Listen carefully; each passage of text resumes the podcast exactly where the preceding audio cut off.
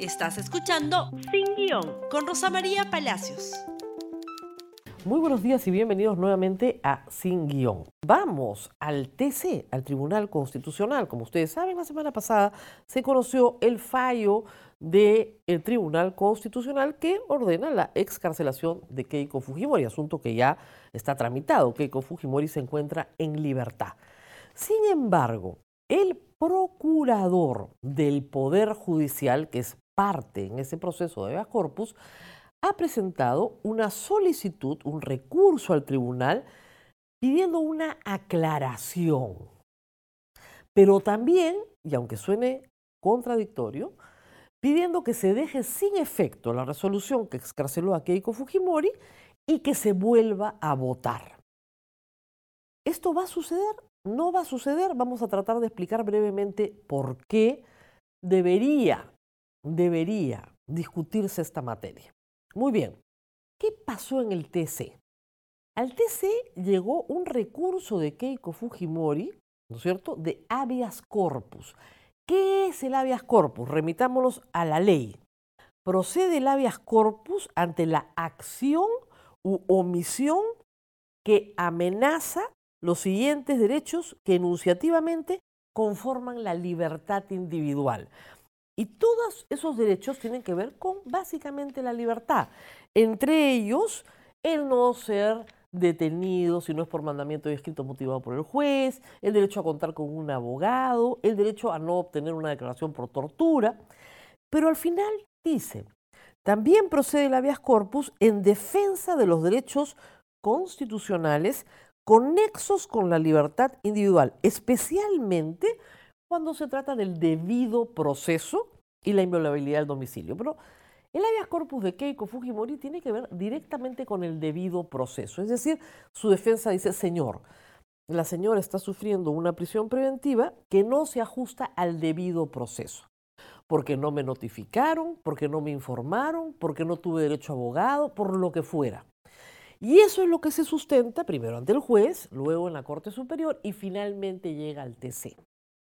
El proceso de ese habeas corpus fue negado porque le decían, señor, el habeas corpus es prematuro, no lo puede usted presentar, porque no ha concluido el proceso que se está siguiendo de apelaciones en el sistema de justicia regular. Es decir, Keiko Fujimori le pone una prisión preventiva Richard Concepción Carguancho, juez de control.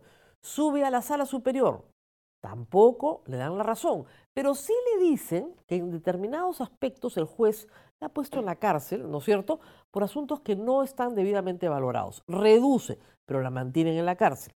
Y luego la casación en la Suprema, con seis magistrados, dicen no 36 votos al final, sino 18, perdón, no 36 meses, sino 18 meses. Esa es la situación. Cuando llega al TC, tres magistrados, el señor Espinosa, Ledesma, la señora Ledesma y el señor Miranda dicen, no procede el habeas corpus. Prematuro, no ha concluido el proceso. Tres magistrados, los señores Ferrero, Sardón y Blume, dicen sí procede el habeas corpus. Sí procede. La parte resolutiva dice sí procede. ¿Por qué? Y ingresan, cambiando jurisprudencia al Tribunal Constitucional, a ejercer de jueces penales y califican el delito, si se ha cometido, discuten si hay organización criminal o no hay organización criminal, en un acto que no tiene precedentes, pero ese es su voto. Y el séptimo, y el séptimo emite un voto singular. No vota ni con los tres primeros ni con los tres segundos. Para ganar el habeas corpus, Keiko Fujimori necesitaba cuatro de siete votos. ¿Qué hizo el relator? Y así lo narró el señor Blume sumó el voto singular de Ramos con los tres votos de los señores que excarcelaban a Keiko Fujimori.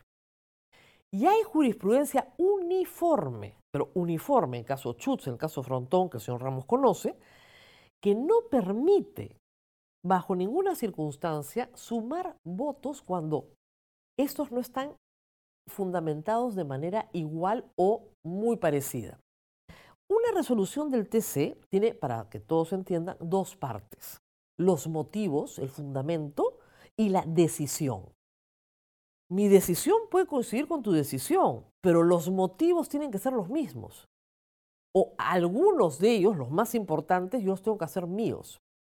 El señor Ramos dice que todo lo que han dicho Blume, Sardón y Ferrero no aplica para el caso Keiko Fujimori. En ese sentido, ¿no es cierto?, señala que se están metiendo a actuar de jueces penales.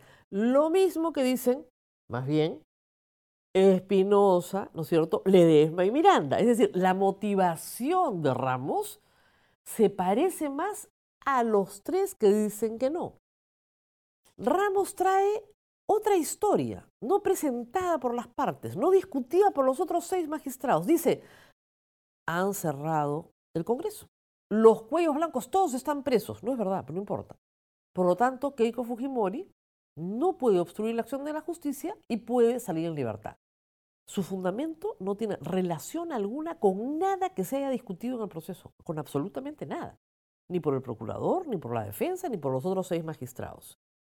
Reitero, hay jurisprudencia uniforme del TC que dice que ese voto no se puede sumar, es singular. Y así se llama.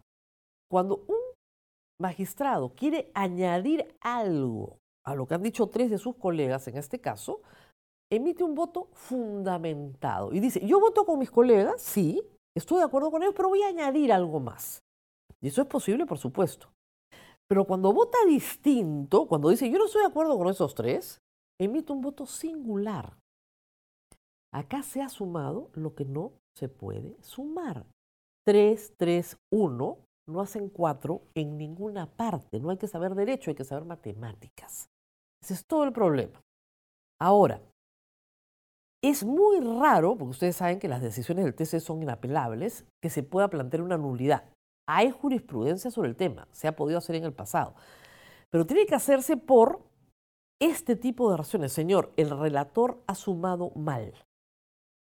Pero lo que hace el procurador del Poder Judicial es decir, no, quiero una aclaración. No es el recurso de la aclaración el que corresponde. ¿Qué puede pasar? ¿Qué es lo que a ustedes les interesa? Lo que puede suceder es que el señor Ramos diga, él diga, en efecto, mi voto no puede ser sumado ni a estos tres ni a estos tres. Y los hechos que yo describo, que son ciertos, ameritan una solicitud en el Poder Judicial de cesación de la prisión preventiva por hecho nuevo. Listo. Y yo no sumo ni con estos tres ni con estos tres. Si el señor Ramos decide eso, la excarcelación de la señora Keiko Fujimori es nula y tiene que regresar a la cárcel. ¿Hasta cuándo? Hasta que su defensa consiga una cesación de la prisión preventiva o hasta que se cumple el plazo de 18 meses, lo que ocurra primero. Es delicada la situación del TC. ¿Por qué? Porque depende del doctor Ramos.